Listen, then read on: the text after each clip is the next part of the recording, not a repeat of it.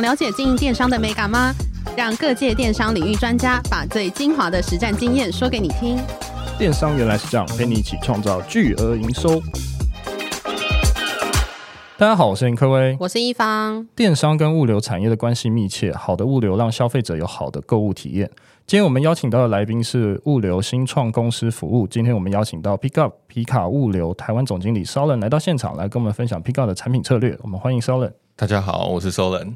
诶 s o l e n 想要请你自我介绍你的背景，还有 Pickup 这个品牌。好啊，好啊。那呃，我在出社会之后呢，第一份工作其实就在、呃外送产业工作，那是偏美食外送，然后也有跟其他的这种即时快递合作过。嗯，中间呢就呃大概去了一下开店平台 Shopline，我在那边大概短时间做过半年多的时间。是然后在 Pickup 来到台湾之后，因为我们觉得这个方式其实是蛮有趣的，它结合了传统物流，又结合了这种呃新型的承揽零工的共享经济。对那我就觉得这个题目很有趣，所以就加入 Pickup。那 Pickup 其实是呃我们在二零一六年在香港成立的，那现在有台湾、新加坡、呃马来西亚、香港四个分店。台湾是在呃两年前二零二一年的时候成立。那我加入公司的第一天就是三级警戒，哦，真的对，吗？ 所以哇非非常非常有趣，就是我加入第一天就是哦，那我们就全部远端，嗯这样过了两个月之后才开始看到同事，对，可是这样没有爆炸性的成长嘛？因为物流业以以所谓的远端啊，或是三级警戒，它应该是物流量体很大的吧？呃，对，其实这两年的时间，我会说，呃，前面第一二零二一年应该是物流业最好的时候，对，然后到今年就不行了。啊，对慢慢因为衰退了。衰退是一个部分，然后再就是呃解封了嘛，其实大家也嗯习惯这个疫情的状嗯况，或者是现在你看大家都不戴口罩了。那在这个情况下，今年的物流业衰退比起去年至少是百分之五十。嗯哼，那有很多部分因为大环境，美国升息，或者是因为我们钱都拿去出国了，呃，对，对大家疯狂去日本、去哪里玩，对所以这个消费的都替代掉了嘛，那商品的内需就变少了，所以今年物流确实很惨。那包括从呃去年到今年这种美国到台湾柜子的运价都差非常非常多，嗯，应该是应该是跌很多的哦，跌到坏掉。嗯那可以跟我们深度分析一下，就是当时疫情的一个状况，你们有没有做什么样的应对，或者是有没有整个爆量的一个情况呢？ 哦，其实那个时候我们才刚加入，但呃，确实也很也是很好事情。那时候最大家最知名的就是某某跟 PC 用出货的时间差异嘛，对，那这个其实呃，我不知道大家了解多少，但对于我们来说，其实它不是物流业的问题，嗯，它是仓库端的问题。因为隔离，因为疫情的关系，很多仓库的人感染确诊不能对上班，对对对所以它出货就慢。那 Momo 跟 PC 用，其实在疫情前，PC 用的出货速度比较快。嗯，它速度是远快于 Momo，因为 Momo 是呃，我拿到两件我就先出两件，每一个你可能一笔订单七八件商品，我要收到五六箱包裹，嗯，这是很常有的事情。那你在想这个物流成本其实很高，所以 Momo 其实是补贴在做这件事情的。但是 PC 用就是我、哦、收东西全部集成一单之后，在我仓库里面立刻就出货，对所以我一单到你这边，它的效率跟呃成本都是比较低的。但如果碰到缺件，你就会有这样的问题。那就要等嘛。对，就要等。所以那系统一下没有办法在这么快的时间内调整过来，就导致说哦，你从二十四小时变成二十四周、 二十四天之类的，所以这个就很严重。但其实物流业那个时候的影响反而没有这么多，就是整个惨状其实是仓库端最惨，因为它是一个劳力密集的产业嘛，所有人都在同一个空间里面作业。对，那到物流其实是，哎、你这个人确诊之后过了七天，他又回来了。对，虽然虽然有 delay，但其实 delay 的没有这么多。对，哎，那我其实蛮想问，就是你怎么看这种很快速的二十四小时到货？像刚才讲的 PC Home，是，它接下来会持续发展吗？还是它会慢慢的变成可能也不需要这么及时的到货？哦，我觉得物流业的即时到货，其实你可以把它想象成一个就是周转的工作。当所有的货，你的因为每一个站所是容量是有限的，对你一车挤满一百件之后，你就应该要出发。对那这个速度越快，只要你仓库动得越快，消费量越大，是时间一直往前推，是肯定会发生的事情。它是一个很自然，然后效率的提升。对，对，那当然，同时不可避免，这也是因为呃，所有的不管是 Momo 或 P 中都在往前 push 这件事情，嗯，因为呃，速度也是价格的的一种体现嘛。对如果我跟 Momo 卖同样价格的东西，我比你快四个小时送达，嗯我比你快半天送达，那当然。我比完价格，我就比速度，我就嗯觉得哎我赚到了。消费者会感受上会相对比较便宜，嗯所以在策略上确实是有差。所以 Momo 搞了自己的物流，然后 PC Home 也搞了自己的物流，对，对，就是因为这个原因，他们想要在这个都会区能够有更快的效率，然后从像 m o 还布了卫星点嘛，对我从这些仓库直接出发到你客人手上的时候，价格是更便宜，速度更快，对，你的体验会非常的好。但这个其实也很有趣，因为快到什么样的程度是一个极限，所以对物理极限你肯定不能够超越嘛。那到最后是不是要变成我点对点的物流？就是每一单包好之后，直接从仓库，你想要一下从桃园直接发到你台北的家，对，那是一个个非常没有效率的方式。嗯嗯，对，所以它其实有一个物理的极限，或者是说消费者的体验来说，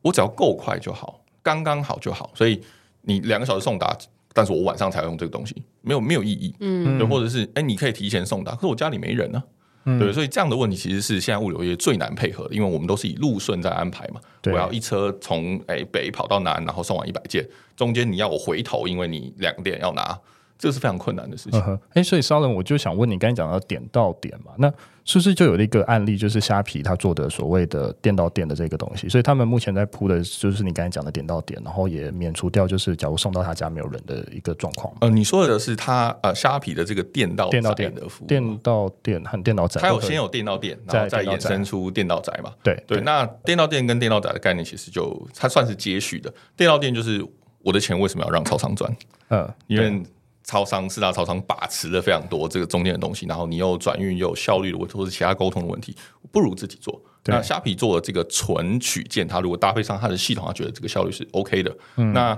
刚开始的时候确实非常非常烧钱，现在有没有在这个专案上有没有打平，我其实不是那么清楚，但对是效率好很多啦。是因为是我们知道他们内部的数据可能这个周转率是非常非常惊人，因为虾皮的货很多嘛。是对，但它的滞留问题也很严重，所以这也是他可能要自己做的原因。因为虾皮很多商品都是从国外来的，对从大陆来的。中国对，那你订完这个东西之后，它从中国发来台湾，你可能要等半个月嗯或一个月，对，真的很你都已经忘记这件事情了。 有时候是然后对等你拿到的时候，你还会想说：“哎，这个有取件通知，反正我是等那么什久，么我再对嗯晚一点再拿嘛。”对啊对不对？他没有那种立刻取得的感觉，所以导致他滞留的天数很长。那四大超商都是有要求的，你三天七天你就一定要取走。对对，那这个成本会不断叠加在虾皮身上，那我就干脆自己做。做完之后呢，哎，周转率没有办法再进一步提升，我干脆直接从这个点就发出去给你好了。嗯，对。那当然，它最后跟就是这个就很贴近物流一般在做的事情了。我就先到一个卫星仓卫，星然后让卫星仓再发到客人手上。对，那所以这个是他们的延伸，但呃这一块的成本其实相对来讲算很高，呵呵对，所以他们自己做这一段，我我们有跟他们聊过这件事情，其实会很辛苦，了解，对，我了们解就嗯静观其变。好， 很有趣。那那我想问一下 Solen，就是在四大物流现在目前占台湾的比例已经超过七成了。那物流业这么竞争，Pickup 是怎么从传统物流做出一些差异啊？呃，我我觉得台湾的物流业其实非常非常发达。如果你跟其他国家相比，像呃，我们在香港成立的原因也是，其实你看拉拉 move、对 Go 对 X 对全部都是都在是在香港香港成立对的。那为什么一定香港人一定很痛苦？ 他们对这个物流业的需求，或者是啊、呃你一定不满意嘛，所以才有这么多的新创想要解决这样的问题。但台湾不是，台湾我们有四大物流，然后四大物流之间关系也还都很好，嗯然后还有对很多这种区域型的物流，所以在疫情前，这个隔日到货基本上是正常。对，那 pick up 来之后，我们能够做什么？我们其实呃我觉得做是呃两件事情。第一件事情，我觉得对消费者端最重要的是，我们在想办法打造一个开放式的这种供应链管理平台。嗯，那所谓开放式供应链管理平台，就是因为物流业资讯非常的不透明，你能够怎么样去了解说，哎、我拿到的这个价格是好还是不好，服务品质是好还是不好？每个人对于就是也有也有人说哦。某一间的服务品质非常好啊，但是你可能被他摔、摔过好几次货，对它都是基于个人体验或是口耳相传，没有数据可以做佐证。啊，其实四大物流在各个不同地方有不同的强项，甚至在每一个行政区都有强弱的分别。嗯，对，它可能这个这个区域就是比较缺工，或者是怎么样，有一些地方性的连结啊之类的。那这种状况就会造成说，你把它当做一个整体来看，但实际上你得到的结果可能差很多。对那有没有办法透过数据去支持这件事情？所以这个是我们想办法在做的。那一方面是在我们平台上累积的这些不同商家的数据，我能够告诉你，比如说你要从台北到呃桃园好了，台北到桃园什么样的商户对你来说，用哪一间物流商是 CP 值最高？再根据你的服务特性、呃商品的属性这些东西做调整，对吧？或是你要付后到付款或其他东西，我们能够帮你做一个最好的选项。那同时呢，你在我们的平台上能够直接选择这些不同的物流，你不需要单独跟每一家签约。对对，那其实你商你的货量到一定程度之后，你就会需要两家、三家不同的物流来分散这样的风险嘛。对对对，就是不管是到货时间或什么都会做分分散，但是你一分散，货量降低之后，物流商就要涨你的价格，嗯，这个是相对痛苦的事情。那我们能做的事情，就是我们跟这些物流商呃有一个比较好的关系，我们谈好的约，你在进来的第一时间，我们就能够给你比较低的价格。你对同时用两家厂商，我们不会涨价，嗯，那你就能够选择，你可以根据你这一批货的属性，我要选黑猫还是我选家里快递，嗯，对，这你就可以有不同的考量，或者是啊，你的你的需求更复杂一点，我们能够跟你呃做一些顾问类型的服务，帮你安排说，我帮你分好好了。比如说你有送到全岛全省嘛，对，哪几个区域我应该要帮你用家里快递，哪几个区域你可能要用黑猫。我能够自动帮你，你做完，因为如果你一个人要呃，比如说你的系统要分成两家物流厂商，其实很困难。确实你要确实两套流对啊程，光怎么分，然后分两套，怎么去决定，都是非常困难的事情对。那我们能够自动化做到这件事情，那嗯你没有额外的成本，我们到后端我们也能够同时帮你处理。你不管用几家物流，我们都帮你处理它的客服、嗯追件，对嗯然后客诉损害赔偿或者是对账。所以你只要对我们一家，就等于你可以同时有很多家的服务。嗯那不仅是宅配，还有其他的，比如说快递、文件快递，然后有一些板货专车这样的配送，甚至是呃到跨境都有。嗯嗯哼对，那你这些链路都接起来之后，其实我们在打造打造一个这个物流的网络。你接进来之后，你就一下有了这么多能力，你不用自己一条一条接。对这这个其实是我们觉得最大市场上现在最大的不效率点在这里。因为，OK，你每一个人都要，哦我先去谈一个厂商，厂商不行之后，我再谈第二家，我先询价，询完之后选一个，然后呃跨境搞一次，宅配搞一次，快这这递就再是搞比一较次传统的模式啦。对对啊对，那这个其实是透过资讯可以解决的嘛。对但对是对物流业其实没有开放，因为很多的利润空间，还有很多历史的原因在里面。对，那这个价差形成的东西，就会在就是都是一个一个黑箱啊。那不是说他给你的价格一定不好，那大家都有在做一些改变，可是确实在比较早期的年代，你跟战所所长熟不熟差别很大。一定啊，一定啊。对，但现在就没有这么明显了。那我们希望透过就是比较透明数据的方式，告诉你，让你能够有决定，不要这么困惑，然后每一个人都要花好几个月的时间。像我们有帮呃马来西亚的网红，就是台湾的厂商送东西给马来西亚的网红，那你先做一个测试嘛，所以我们就帮你直接发 door to door 这种直接到马来西亚网红身上。等到你觉得哎、这个模式测试 OK 了有效，那我们就可以帮你把整版的货送到马来西亚，从当地出货。那这个成本就不一样，因为你从台湾直接发多伦多其实是非常贵的，每一件都是收这个跨国的运费嘛。对对对，对，那它有不同的操作模式，可是这个链路你自己去做，你你要有一定的 knowledge，然后你去做完之后，整条链路铺起来，你可能要花几个月的时间。对对，但在我们这边，你可能几个礼拜或是一两周就能够上线。像我们的宅配物流，就是你今天注册马上就可以用，嗯，对你今天注册马上就可以体验到不同三家的物流方式。了解了解。哎，那我想问一下，就是如果遇到类似双十一或六一八购物节这种旺季物流常常塞车，那消费者太晚收到货，容易就是满意度不佳。那 Pick Pick Up 是怎么解决这样的问题？我觉得我们我们作为平台，我们有谈呃两个不同的方向。第一个是对于商户端，就像我刚刚讲的，数据非常重要。对你在出货的时候，你能不能够按照过去的历史记录、现在的记录，因为这个东西都是变动的嘛，每一个物流商经营的状况都是随时在变动。你能不能够知道它现在的配套率怎么样？如果它已经塞车，我还要不要再把货再往里面送？那我不想，可是你有没有第二个选择？嗯，对，这都是非常重要的事情。那在我们平台上，就是你可以觉得，我们可以提供你数据，比如说你觉得已经塞车了，你就把货再转。那我们大家都会讨论到 AI 的部分嘛，对不对？未来能够做到的事情，就是我们能够自动去针对及时的数据反馈，帮你调整你接下来的所有物流选项。对甚甚至我直接，哦，比如说你要分三家，我直接帮你分好，看怎么样要分。然后如果哎某一个物流商在台南的配送效率降低了，我就把货直接转给其他人。嗯，那你就能够最大避免塞车的问题，这是其中一个。对，这是以呃商户端来说能够做的事情，大概这样。因为你其实你的选项是很难再增加了。对当然我们有我们有在在 explore 一些新的选项，比如说能不能够直接做，现在你都有电到店嘛，对，那能不能够做所谓的快速到店模式？比如说快速到店就是我从厂商拿货之后直接到对面的 seven，中间不经过转运，不经过大直通，哎，那那你怎么知道是对面的 seven？是你早就已经看到是对面的 7-Eleven？你下单的时候你也是告诉我它是对面的 seven？对消费者一样是选择你要到哪一间 seven，对但是物流商能够直接拿了货之后进到店里面，透少掉转运，它在时间上可以差到快一天。哦然后消耗量了解也能够也能够减低嘛，因为这个它走的路是原本就有的。可是他现在就是被绑住了，对不对？就被四四大超商绑住。其实某一些超商是愿意谈的，哦这个我们 OK 哦还我们还在谈。 OK，了解对，但像这样比较新的模式，maybe 它也是，就是它有可能是减低这个时效性问题的一部分。嗯对，那另外一个就是呃，我们会谈到缺工的问题，因为你在这种爆量情况下，物流业它要哦，因为这种量可能都是百分之五十的成长，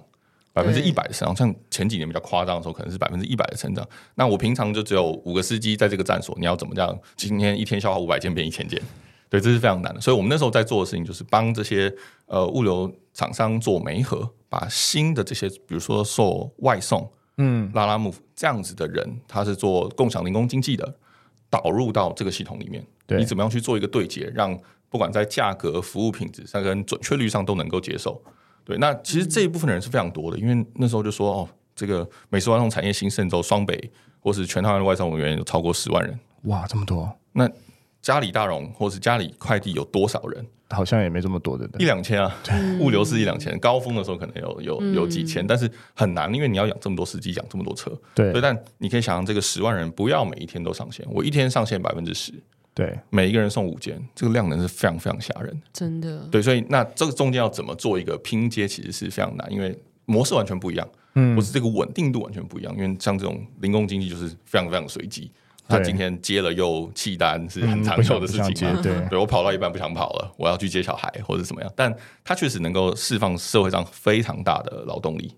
对，那怎么去做拼接，就是一个呃相对的难的问题，我们也一直在试了。嗯哼，嗯哼，了解，那也蛮好奇，因为你们一开始在想要跟这，例如说几大的这个呃物流公司合作的时候，他们不会有一些呃疑虑，或是他你们怎么去解决他们的对你们的一个怎么说，就是不信任感嘛，或者是你们想要整合这些服务，可能也会打坏他们平常有的这种合作模式啊等等。你们怎么样去说服对方跟你们合作？ OK，嗯，当然，这个取得对方的信任是非常重要的一件事情。我对们都会跟大家讲说，其实我们不算是竞争关系，因为我不可能在台湾其实已经容不下第五或第六间物流商了，对，就是这个市场其实相对饱和，然后人口数其实也是一直在减少嘛。那大家的问题其实都一样，你都会面临缺工的问题。对我是来帮你解决缺工的问题。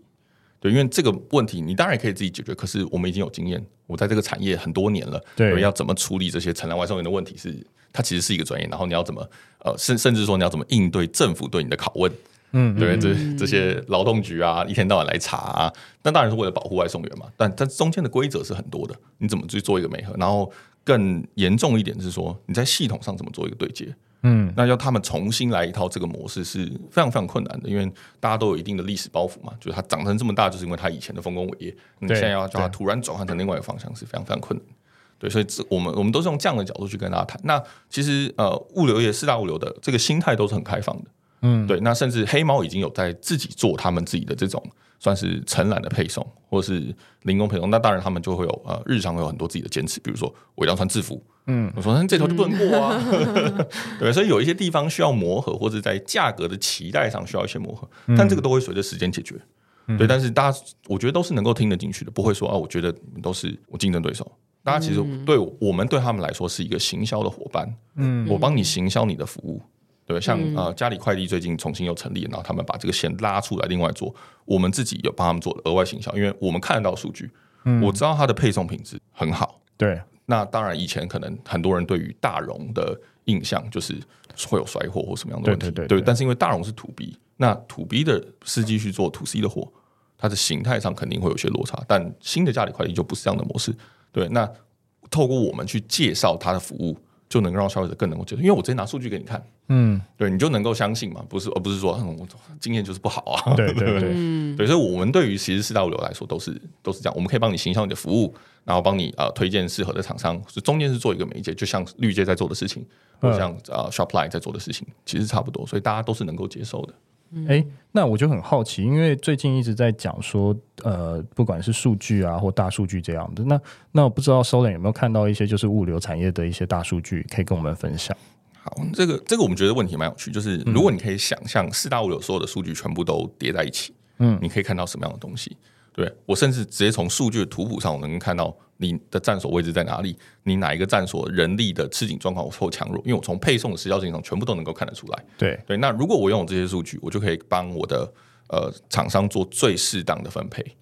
比如说你，我帮你安排四家出货，哪一些货，因为它可能是易碎品，可能要收现或者其他的限制，每一间大小采集，然后送的区域都有不同。我会帮你选择最适合的物流商，因为每一间物流商的联运费也是不同的嘛。对比如说你要到花莲一个比较偏远的地区，选哪一间最划算？对，这些问题都是你单独配合一间你是没有办法这样做的，对对不对？那那你配合多间哦，你要怎么去做这个分析？那那它能够透过数据去分析，这这个是啊、我觉得是一个开始。那往后能够做到什么程度？比如说六一八，比如说双十一，我能够及时，因为四大物流现在它可能在转运过程中我就觉得它 delay 了，嗯，后面的货我就开始减少拨给它的比例，拨给另外一个人，它能够了解取得一个比较动态的平衡，去管理你的风险，然后去控制整个状况。那那嗯是当然是一个，那再往下就是哦我能不能够串联更多的地方行车队，让他们也去消耗这些量。这个其实是呃四大物流其实都行之有年，比如说像呃业内的人士都会知道，在士林北投天母就是有另外的车队在承接承接四大物流的货，因为对，那个区域太难送，没有人要送阳明山，嗯嗯 对，所以他们就是有地方专业车。其实每一个行政区都有，嗯，对。那你怎么知道在下层到这些人把这个池子绑在一起之后，你会用数据的力量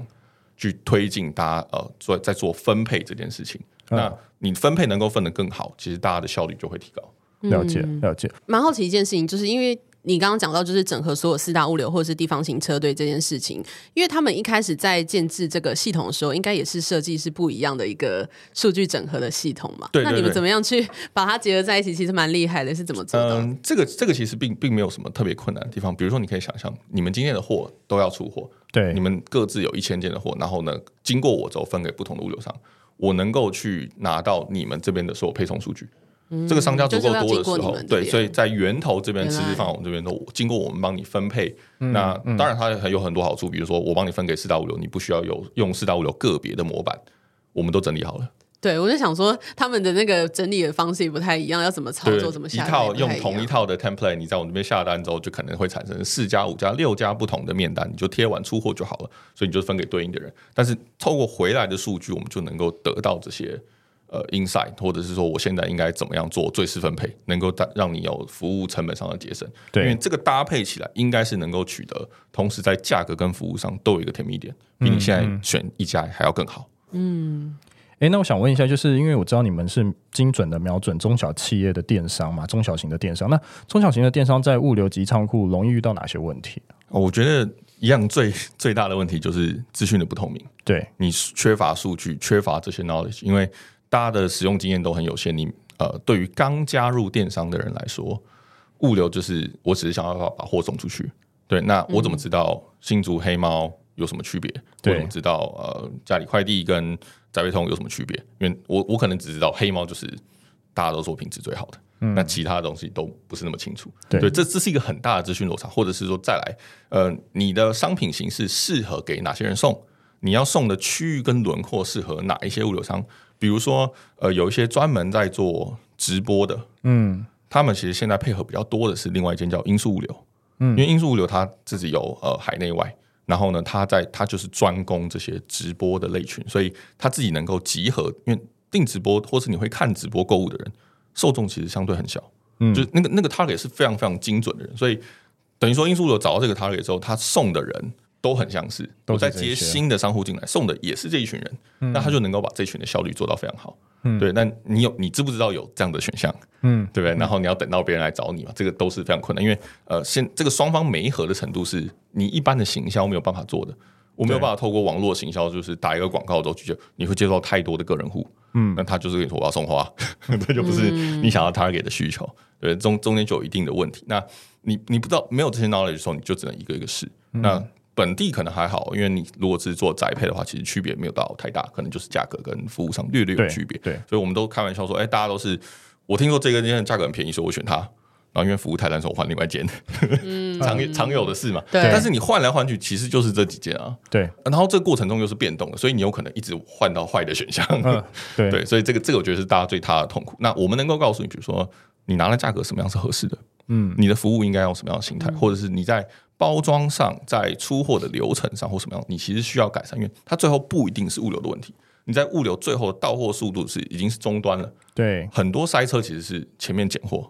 然后中间理货，你给货的时间，比如说四大物流都有一个收货时间嘛，不是每一个人的收货时间都可以按照你的要求去安排。对，我说下午两点收货就是两点，你货没准备好，我就是明天再来，你就 delay 一天。对，那你能不能透过仓库的流程、结结单的时间或什么样的的调整，去让这个时间更精准一点？那你你客人体验到速度就比较快，所以它其实是整个环节。那物流只占最后，那我们能够提供你就是，呃，我会告诉你整条链路你可能哪里有问题，我建议你往什么样方向改。那在价格、在服务上，我们都给你一个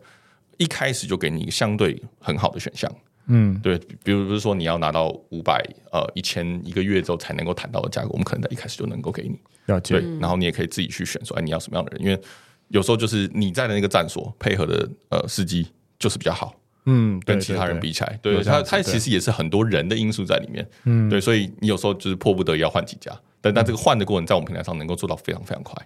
嗯对了解，了解嗯这个对他们来说，其实我觉得对于一般的商户来说是最重要的事情。嗯，那我也蛮好奇一件事情，因为你刚刚有提到非常多次，就是可以换物流的一个情况。对但是如果货都已经发到那边去，那如果有这种更换的一个情况，也是会你这边会哦，当然当然然是没有办法在发货之后换了。哦，对都对是对，在对但这是之你可以前，你可以立刻决定。我 想说我明天的也太怪货了就不要再给他了，嗯，我明嗯天的货我就要换一家。了 OK 解对，哎，那邵伦，我想问一下，有没有一些就是比较呃，你做过的一些案例可以跟我们分享？就是不管是客户的案例啊，或是其他案例，可以跟听众分享。呃，我们之前有配合一些厂商，比如说、呃、名字，我就是在这边不提供。好，那它就是有双北跟双北以外，对，对，那双北我们那时候就帮他媒合另外一家是网家速配，就是网络家庭底下、PC 用底下的子 PC 公用司，对对对，他在双北的服务效率非常好，而且他们一天能够做到呃三转到四转，就是意思是什么？就是我今天早上拿到的货我配送一次，中午配送一次，下午再配送一次。嗯，那一般的物流商是我时间送到下午两点我就不送了。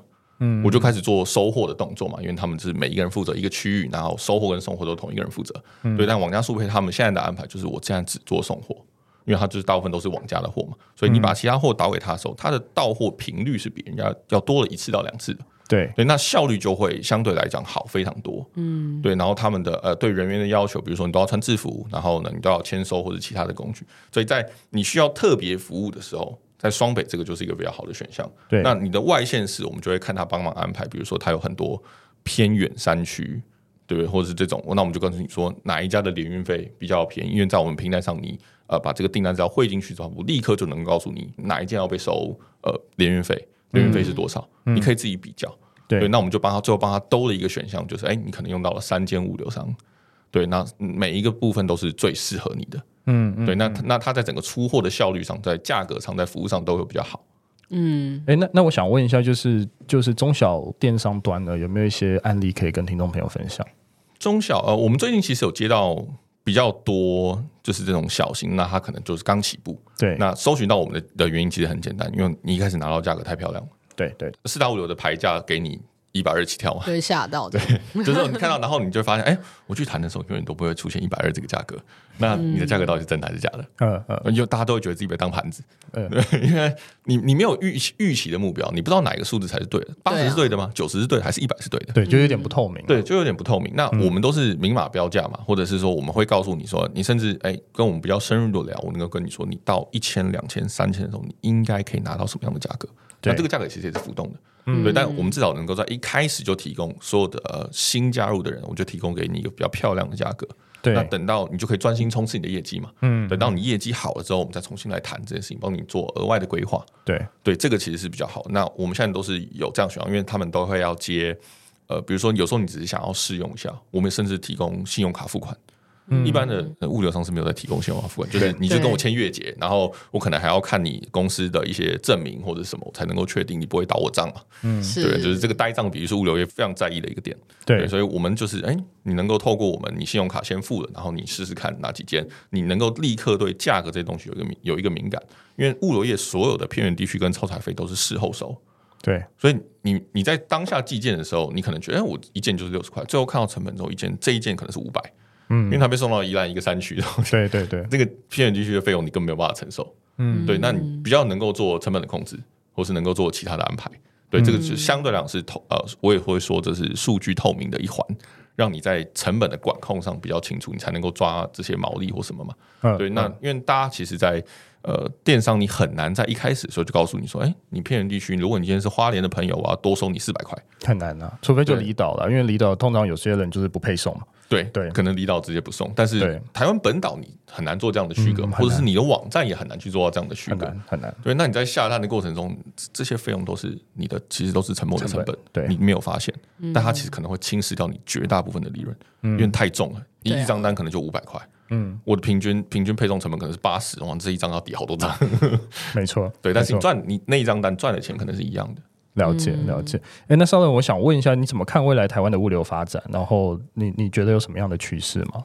我们觉得，呃，这个问题其实会变成所有台湾的，因为人口一直在下降嘛，嗯，我们在没有看到太多外来移民的状况下，其实台湾人口会集中在可能不到一千个社区，全台湾不到一千个社区，嗯，那你就可以想象，接下来的物流全部会变成这种社区型的物流，或者是嗯哼呃，其实前几年的时候，台湾大哥大有在做一个类似社区服务的概念。其实那个那个概念就是已经很新了，但是太早了， 可能有点太早。对他们，他们布局太远了。那呃，你在接下来三到五年，或是呃，其实可以上这些资讯，你能够查到台湾的物流业呃人口的分布，其实的这个分布是非常非常非常明显的。对，对，就是它下降的速度啊，或是这些东西都是呃你在主基础的资料上能够直接查到。嗯，对。那如果人口收缩到这个程度，缺工是一个问题了，啊但是它的密度其实集中了。对，嗯，对，因为你送到花莲的可能就没有这么多了，因为以后大家都是在那几个社区，对或者对是对大家会翻新你的呃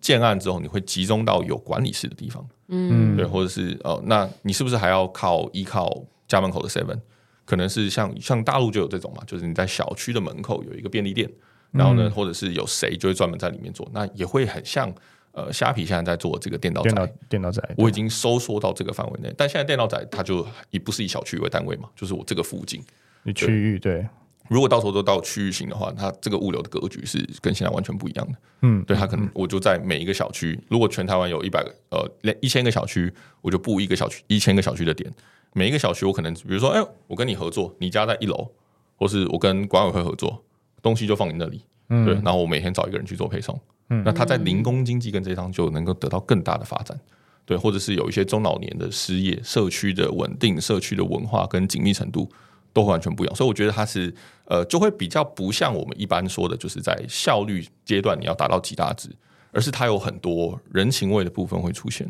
对，对，这个其实很有趣。对，那但这个也不是我们乐见的啦，因为因为那表示市场萎缩了嘛。对，对，对，是。那除了就是在台湾这方面的趋势之外，我们也知道 Pickup 也有在，就是香港、新加坡、马来西亚也有嘛是。那可以跟我们分享一下，就是呃，除了台湾以外，这些市场他们大概的物流的情况大概是怎么样好啊呢？嗯、就像我们刚刚讲的，其实大部分的物流新创都是从香港出来的。嗯对对，那因为港岛的特性就是它就是都是斜坡，然后呃，没有什么人可以骑摩托车，就是你看到骑摩托车永远都是戴那个包头巾的，嗯，对，然后他们他们他们考照的难度其实跟日本很像，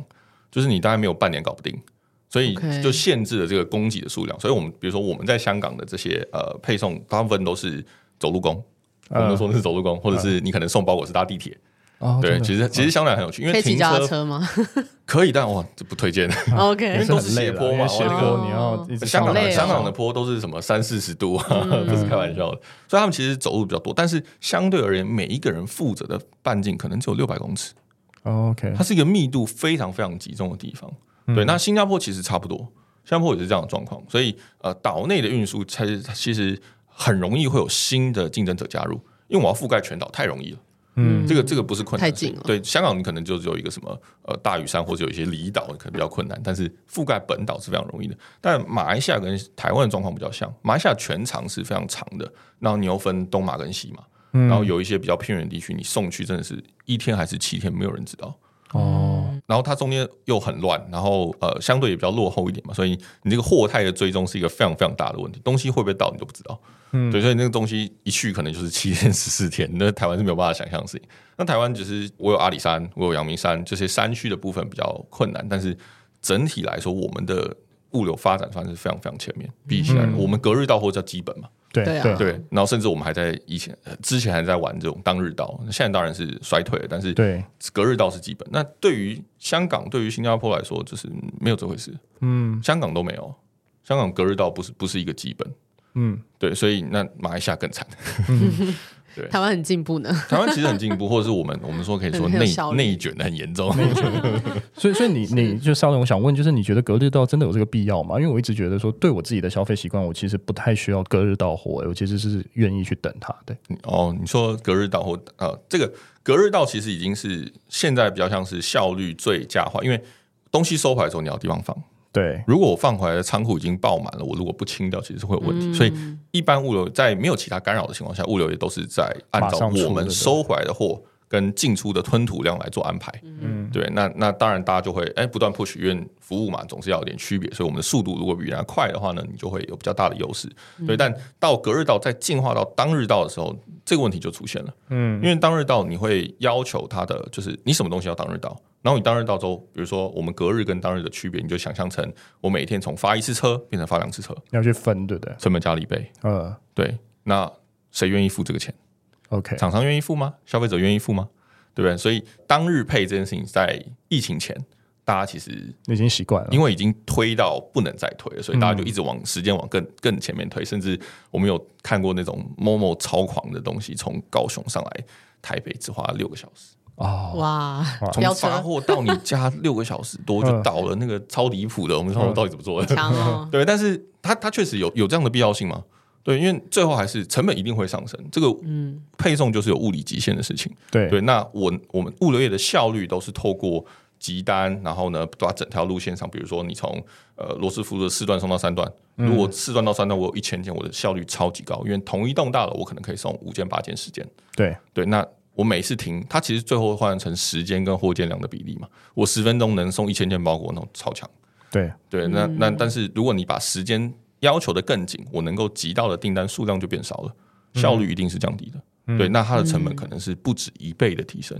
那谁愿意为这个东西买单？了解，对了啊，解，所以最后就是我我只要刚刚好拿到就好了嘛。有什么东西到底多挤？所以以前比较多都是一些嗯呃情趣用品类啊，他嗯们会希望说我要四个小时到货，六个小时到货，或对者是这样对啊。赖有在推一些礼物类型，他也是希望能够及时两个的小时、四个小时能够到。对对，但是他他他对于最后的要求就是，你对于发货点的要求很大。你发货点如果在双北市，你就能够更贴近你的消费者，但是同时你仓储的成本非常非常高。对，对啊所以 Momo 就也是盖了几个仓库嘛，但它还是基本上在台北市的外围，对，就双北对比较呃算 OK 啦，每一个大概 cover 五公里的半径是 OK 的。但对于一般的商户来说，你很难做到这样子的规模，了解然。后这个成本太重了，很可怕。嗯真的，对，哎，那我想问一下稍等，就最后想问，就是 Pickup 未来还有哪些规划？我们我们在台湾的规划其实跟其他国家相对不一样，因为我刚刚说台湾其实相对的发展很进步，就是我们在物流业这段是走的比较前面的。那大家其实需要的，或者是我们觉得中小型商户需要的是，你能够享受到跟统仓一样的服务。比如说我们刚刚讲的快速到点，这个东西其实呃黑猫已经推出来可能两年之久了，但是听过的人很少。对，那但它我们明显知道它在效率上跟什么东西有，比如说，呃，如果是稍微有一点规模的商家，你都会知道，你在出这个超取件的时候，你会走 B to C，所以呢，你要自己找人把这些货送到大直通，那它的价格就要便宜，但你不用去 seven 寄件，对因为 seven 受不了，就是你去 seven 一百件，它可能会疯掉。对， 对，但是价格上有区别，但中间这一段就变成说无法可管了，因为比如说呃现在最常的就是用集船在送嘛，那他们是用篮在算的，所以每一篮多少钱，你货随便你装，你只要装几篮多少钱，里面有什么东西我不知道，送丢了我不知道，我也不负责。对，那中间怎么办？所以很多人，我们听过很多商家的 complain 是，这东西其实你最后没有办法去证明说是谁的问题，是 Seven 那边漏掉了，是集团这边漏掉了，是包裹不见了，还是嗯，到因底为它发生什么中事间过太多，过地太多方手了，对。但是因为价格很便宜嘛，所以最后就变成用呃算是对赌性质，嗯，对，就是我拿这个成本去跟你赌，对。但其实它能够有更效率的方式，比如说就是我统仓直接由配合你宅配的物流商直接把这些超取件一起收走，然后呢，他们直接跟超商有个协议之后直接送到门市。那中间这一段，你第一个是你不需要分两趟寄，对，你不需要分呃超取件跟宅配件，你就全部交给同一个人。然后他在他在拿走的时候，所有东西都有刷件记录，所对以他也可以确保你的包裹不会丢失。然后速度又比原本要经过转运再到各家身份要快一天。嗯嗯，对，所以这样的服务模式其实是非常非常好的。对，那他为什么没有办法推广给所有的商户？对，他就是有一些问题要克服。那我们就是希望，比如说这种东西能够跟呃物流商跟超商谈完之后推广给大家，或者是说现在大家都会对于呃这个绿能的配送或者是减碳的配送是有兴趣的。对，对，那市场上就是有很多 player，比如说邮局也有一些零碳的车，然后嘉里大荣也有大概二十几台，嗯，这种零碳就是电动的机车，嗯，那你能不能够把这个服务推给需要的人？因为这是一个趋势，现在只是没有在要求，对但是再过对几年一定会。对对对，那你有这样的需求，我们能够帮你安排，或者我们能不能够把它包装成一个呃，像就是整合方案或头头手续券的方式给提供给你，因为它中间绝对不会只有一环，它包含你的大车运输到中转到卫星仓到最后送的人，那每一段都有碳足迹嘛，对对啊对，那你要怎么去把这一段全部弄完？那嗯我们我有帮大家做功课，所以也可以提供这样的服务，因为很多欧洲的化妆品厂牌是非常需要这个东西的。对是但台台湾的是，呃，我因为我们现在政府法规还没有完全上线，对所以能够提供的人有限，到最后就变成先抢先赢。对，因为我的我的这个产能就只有这样，